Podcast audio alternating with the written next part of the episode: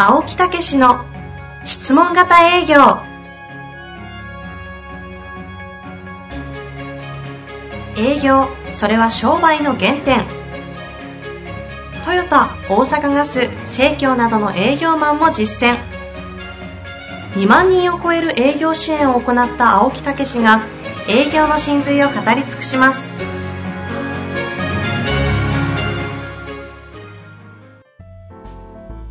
こんにちは。ナビゲーターの遠藤和樹です。青木武の質問型営業前回に続き特別ゲスト編としてお送りしてまいります。青木さん、平野さん、本日もよろしくお願いいたします。はい、よろしくお願いいたします。はい、いよいよ平野さん、最後になります。そうですね、寂しいですね。寂しいですね。寂しいですね。外から3人の番組に 失礼いたしました。えー、あの、今日もですね、はい、平野さんにはお付き合いいただいて、はい、リスナーの方からの質問に答えていただこうと思っておりますので、ご紹介したいと思います。はい、えー、この方、42歳、えー、住宅営業の方ですね。はい。えー、住宅営業を始めて5年目になります。ローコストメーカーでは年間平均5頭でした。大手メーカーに代わり、今のペースでいくと、年間4頭のペースに落ちてしまいました。そんな時、青木さんの質問型営業に出会い、今までの最高記録の年間4頭以上をやろうと思えています。はい。現状、欲求、欲求解決策、欲求再確認、提案、お客様のことに興味を持ち、お役立ちの気持ちで親切営業をする。大手メーカーの商品の価値がいかにお客様にとってお役立ちができるかと考えていこうと思っていますが、その他にこれはという心構えがあれば教えてください。よろしくお願いいたします。と。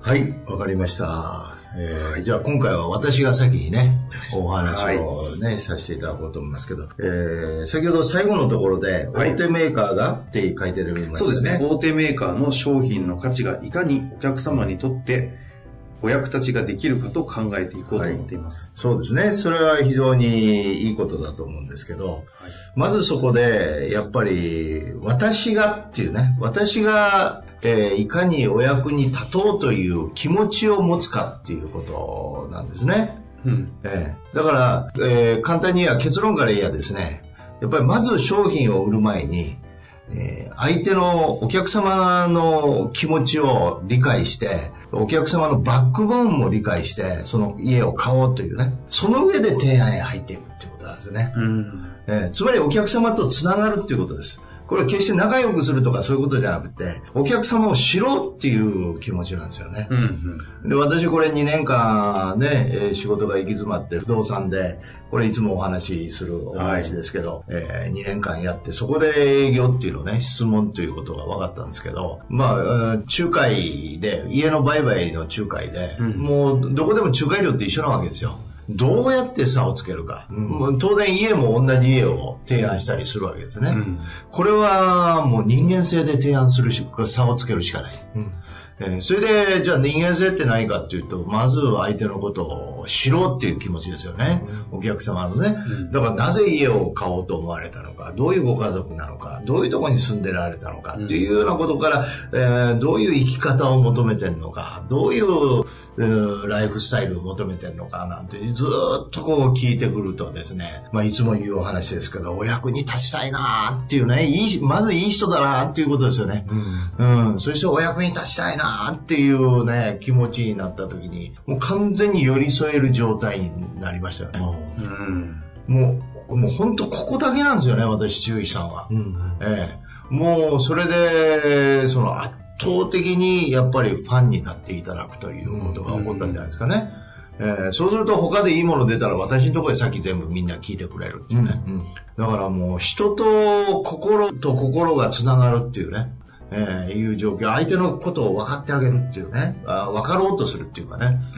これほど大事なことなんだなっていうことを本当に感じましたよね。だから具体的に言うとですね、やっぱり相手は、お客様は家を探しに来られてますから、当然家のことは聞かれます。うん、まずそこをちょこっと案内をしながら、やっぱり、うん、ところでって言って、いつも言うように、相手の人生を聞く、うん。うん、まず入り口はなぜっていうとこからでいいですからね。そこから深く深く聞いていったね。そしてその中で繋がって戻るとですね、もう相手の喋り方が全然変わってくるんですよね。うん、えー、だからそれをご案内の、うん、どうでしょうね、えー、短い場合は10分、20分、うん、それから30分、40分持ち込んでいくと、もう絶対そういうつながり方ができるっていうね。もうそこだけでしたね。うん、えー、だからその大手住宅メーカーいいのはそれはもう当然やと思うんですけど、うん、まず相手の人生知ろうと。相手の気持ちを知ろうと。いうことをぜひ、えー、やっていただく。まあ、そのために。おっしゃってる心構えとしてそこそうそうそうそう。ちょっと話題をそれる。うん、一回それるっていうことが、すごく私は大事なことの秘訣のように、ようにというか秘訣なんですよね、現実的にはね。えー、そうしないとすら、さらさらっと言っちゃいましてね、うん、浅い状態で向こうももう聞いたつもりで帰っちゃうんですよ。うん。えー、うん。だからここは本当ポイントですね。うん、えーもう具体的に言うと、お役立ちの信念を湧き立たせるっていう、えー、ということでございますからね。はい。えー、平野さんは？はい。えー、いや、もう、結論出ちゃったので。はい、でも、スパイスでもあれでも、青木さんがそれでやっぱり実績を残されてきたっていうのが、逆に今勇気づけられましたね、その。あええ、なんていうか、もっとこの言葉巧みに売る人の方が、例えば住宅とかも売ってるのかなっていうイメージはあるんですけど、ええ、でも、逆にあれかもしれないですね。この情報化社会で、みんな商品情報とか意外と知ってたりするんですけど、もう調べれば、えー、それを上回るものってやっぱりその人間性とか、その個性とか、えー、だからよく差別化っていう言葉あって、えー、他の住宅との違いを説明してくれる人多いんですけど、えー、まあ、違いが必要かどうかってその前にあるじゃないですか。そうですね。お客さんに必要じゃない差別化やってわけわかんない、なんか特徴になってた。り、はい、でも独自化ってやっぱりそれとは違って、自分の個性を前面に出すということは人と人との触れ合いになるっていうことにつながると思うんで、そうですね。そうすると今お話聞いてて思ったのは、えー、あ青木さんやってたのは愛の営業なんだなっていうああいいこと言っていただいてましたビジネスに愛という言葉を使っていいのかどうかわからないんですが、えー、そうですよね、うん、そうすると西田喜太郎の言葉にあるんですよ、ええ、哲学者の。愛するには知らねばならぬ。知るには愛さねばならぬ。っていう名言があるんですよ。つまりお客様を愛そうと思ったら知らなきゃなんないわけですよ。そしたら質問がやっぱり好奇心が出てきますし、それから愛するには知らねばならないけども、知るには愛さねばならない。はい、だったら自分のその商品をどこまで愛してるか。はい。あ、そうですね。そうそこも非常に重要なところですね。えー、ですので、大手メーカーのって今それしか書いてないんですけど、えー、その肝心の商品自体を自分がどこが気に入ってるのかとか、そうですね。それはすごく大事なことで、えー、それをすごく突き詰めるためには、自分のところの商品を本当知り抜いているかどうか。そうですね。私は、だから、その前、外資の教育のね、カリキュラムを販売してましたけど、やっぱりパンフレットこう、ずーっと見て、そうか、こういうとこなのかな、なんて言って、ラインマーカー引きまくりでしたよね。やっぱりそうですよね。ねで自分が何が一番気に入ったかっていうのを意外とみんなやってないんですよ。人に説明するための特徴を覚えようとするんですけど、うんえー、個人が入っていいと思うんですよ。そうですね。自分は個人的にこれ好きだ、すごく好きだっていうのをいくつか決めれば、うん、それ説明するときってすごく伝わるはずなんですよ。そうですね。なんか子供をね、ええ、あの、嫁に出してるみたいな感じだとかよく言いますよね。そうですよね。ええ、そのバランスだと思うんですね。うん、自分がその愛するものを相手に伝えたいってことと、え、相手のライフスタイルを愛する。うん、相手の人生を愛するって、抽象的に聞こえるかもしれないんですけど、そのためにはすごく質問って役立つんですけども、ただ質問の原型として、拡大型で全部聞いてっちゃったら、相手も答えにくくなってくるじゃないですか。はい、どうですか？どうですか？っていう、はい、それもう少し限定で狭めていくとしたら、その、私が思うに、自分とこの商品を買った人、まあ家ですから、はい、なんでき、何を気に入って買ったかっていう情報を持ってると、質問って変わってきませんかね？ああ、それはどういうことですか？例えば、実際にそのメーカーの商品を買った人の声ですよね。えー、はい。それがどこを気に入って買ったかっていうのは多分ストックがある会社が多いんですけど、ない会社も結構あるんですけど、売ったらおしまいっていうのは取れないんですよ。はい、でも住んでどうだったかとか、その声を会社が集めてる会社だったら、それって質問のものすごいデータベースになりません？そうですね。それを前提に相手に聞いていくと、その、リンクしてくるじゃないですか。同じようなことを考えたりね、されてますからね。だからそれをわざと質問形にするとかね。そうです、そうです。えー、いうことなんですよね。まあ、俗に言う限定型質問というやつですけども、はい、それだと相手も答えやすいし、その、短時間でこう、自社の良さと自分が愛する商品のポイントと相手の結びつけやすいのかなと思ったんですけど。私は、あの、やっぱり、あの、営業マンに言ってるのは、必ず、その自分が販売したところのね、ええ、お客様のところへ訪ねて、はい、何が良かったのか、今どうなのか、必ず聞きなさい、ね、そのデータベースは意外とない人多いんですよ。それとその、その笑顔とか、その感謝を、ええ、それをもらうだけで、もう全然その雰囲気が今度は変わってくるんですね。ね自信も出てきますしね。え。ええだから、その、熱心に調べる。そして実際に行った時にそういう声も聞く。えええそうすると、もうすごい、あの、こう雰囲気が変わってきますからね。同じこと喋ってても多分深みが変わりますよね。そうですね。あの商品特徴でも。ええそれってすごく人間同士のコミュニケーションって大きくて、えー、多分これはあの人工知能には変われない部分だと思うんですよ。その喋ってる言葉に思いを乗せるって相当なプログラミングだと思うんですよ。機械がやるとしたら。そうですね。だからその、その、やっぱり差でしょうね。差でしょうね。ね。うん。それを一言愛って呼んでしまったんですけど。だから、やっぱり、あの、役者さんの話にまた戻りますけど、ええ、その、バックボーンを知って、それでそれを喋る。そうですね。ねだから、もう、私も役者さんの他に友達がいましてね、えええー、若い頃に本当にもうプロになろうかって思ったけど、えもう一流のやつにはかなえないって。ええ、それはもう本番、もう最初の稽古が始まるときに全部入ってるってセリフが。それどころかその状況設定まで分かって持ってきてる。ええやっぱりすごいですよね。すごいですね。えー、早めに気づいてよかったです。その方は。ね。でもそれは、あの、変な言い方ですけど、役者ってちょっと外れるんですけど、ね、潰しが効くと言いますか、ね、表現力を稽古してると、何にでも応用が効くんですよ。そのぐらい人の表現力って重要な、うん、あの、私はビジネス能力だと思ってるので、えー、だからこの質問の方も、その自分自身の表現力をまず信頼して、うんで、そのきっかけとして、その自分が扱っている商品ですから、はい、演劇で言うと脚本なんですよ。えー、ですから脚本を愛せるかどうか、うん、そこってすごく重要な部分だと思いますので、はい、私も気に入った脚本をやった時って全然違いますからね、テンションが。なるほどね。うん、役者としても。はい。だからやはり商品を愛し、はい。えー、そして使っていただいたお客様を愛し、ね、えー、そして来ていただいた方を出迎えると。そのリンクをするアプローチとして質問っていうのがあるという。綺麗なまとめで。うん、本当ですね。綺麗なまとめでした。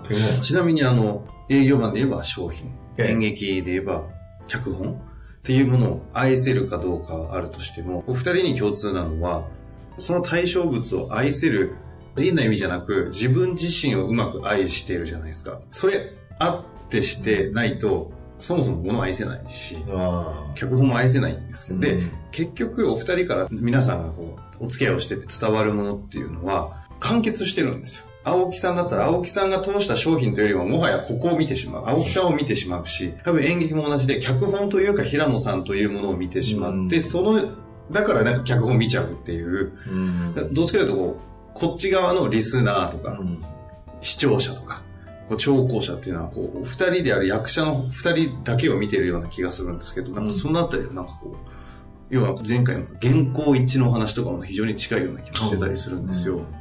これかなりちょっと抽象度上げちゃったんですけども。まあ私はあれですよ。あの自分自身をやっぱりもう全てを出して、それで受け入れられる受け入れられないは相手の判断で、そのまたそれも相手の状況もありますしね。うん、そこをいつも思ってますよね。うん、質問が悪かったんです。例えばですよ。嫌な脚本があった場合ってどうする嫌とは言わないけど、うん、ーんっていう。まあ実力があれば受けないですよ。あで、ただ、その先を考えられるかどうかっていうのがありますね、チョイスは。つまりそれをやることによって、その先の自分の舞台に役立つかどうか。あそれ、あの、つまり役立つのは自分の腕が上がるかどうかっていう意味ですね。うん、それでもそれを演じ切った時に、自分がやりたい芝居が来た時に、それは相当役立つんじゃないかっていう。だからそこにゴールを置かない。うん、その先に。そうですね。見据えられるんであれば、それは。えー、というのはありますね。営業ってどうなんですかねこの綺麗事ではなくて、うん、売りたくない商品って人によっちゃあると思うんですよね、うん、っていう悩みも何回かあると思うんですけども、えー、そういった時に今の理屈で言うと確かにそれを通してさらに営業力で自分の先があるって思えるならやれるかもしれないなっていうのは捉え方あるなと思います。営業力というか、やっぱりそそこにプラスサービス、自分というものを付け加えて、それを輝かせる。うん。という努力はしたらいいと思うんですね。うん、だけど、それでも、やっぱり、えー、難しい、えー、会社の体制とかいろんなものもあるかもしれませんけどね。えー、そういうことであれば、私はもう変わった方がいいと思う。うんうんえー、だから最大限努力をしてみろっていうね。えー、いうことはもう十分ややるべきことじゃないかなと思いますね。うんえーさっきの一筆書きの話に戻ると、はい、意外とこれ絶対役立たないなと思ってることも、後で振り返ると、意外と繋がって役立ったりするんですね。そそれって人生こう重ねる人ほど後で気づくんですけど、どうせ気づくなら先に気づくと効果的だと思いますね。二人で今思えばそういえばってあるもんなんですか？私のね、はい、あの、先生から教わった格言で、まあ人生に不必要なものはないということと一緒で、はい。はい、あの、縁というのは必ず必要だから縁づくんだと。うん、だから自ら縁を切ると、やっぱり上がっていけないと。それは成長のために与えられてるんですね。ええ、だから、向こうから切られたら別やって言うんですよね。うんうんうん、それまではやっぱりそれをやってない。いや、これ結構人生の指針になってますよね。まあ人生が舞台だとしたら、必要のない人は出てこないっていう。そうですよね。考え方ですよね。つまり通行人でも必要だからキャスティングされてるんで、みたいな話ですね。はい。うん。なるほど。あの、そろそろ終わってしまう悲しさと、無理やりの時間を見ながらですね、もう5分いいかなとか思いながら、そうもいかないんですが、青木さんの方であの、今回あの、ドラマ思考の説明からスタートして、感動塾、いろいろ中身も聞いて、平野さんのお話を伺ってきて、質問にもお付き合いいただいてきましたけど、最後にあの、まとめるっていうわけではないですが、ええ、こう第4回やってきていかがでしたか？そうですね、なんか気持ちよかったですね。楽しかったですね。ええそれでやっぱり究極は求めていくのは一緒で、やっぱりかっこよく言えばですね、やっぱり幸せのために我々はやってるんだっていうね。自分自身もそうですし、周りの人たちもね。はい。うん、そういうことで、やっぱり一つでも役立っていけば、自分の存在っていうね、生きてきた証になってるんじゃないかなっていうね、うんうん、そういうことを私は感じました。なるほど。はい。あの今回ゲストで4回お付き合いいただきましたが、いかがでしたでしょうか、平野さんは。はい、ありがとうございます。えー、打ち合わせとまるで違う展開にはなって実はね、実はね、1時間前にお会いして、人生をたっぷり聞いててね、はい、これ言いましょうね、これ聞きましょうねって言って、始まったら何にも聞いてないという。これはまた私の好みのドラマの展開なんですよ。脚本無視。そうです。とっても楽しかったですね。えー、まさにまたこれは今日でね、終わるのも寂しすぎるので、何回も機会にやりたいですね。そうですね。えー、まだまだ喋ってないことたくさんありますのでね。聞き出したいところですね。はいぜひ、あの、お二人のコラボの、まあ、セミナーだったり、また別の形で、そうですね。ゲストだったりね、お付き合いあれば、すごい面白いかなと思いますので、ぜひ、あの、リスナーの方々もご興味を持った方、ぜひ、あの、平野さん、触れてみていただきたいなと思った次第です。はい、4回にわたって、はい、本当に長い間ありがとうございました。また引き続きよろしくお願いします。ありがとうございました。ありがとうございました。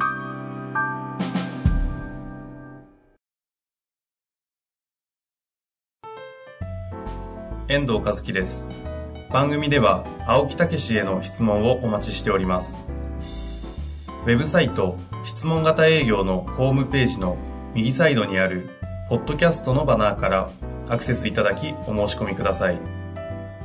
ホームページは質問型営業で検索するか URL www.s-mbc.jp でご覧いただけます。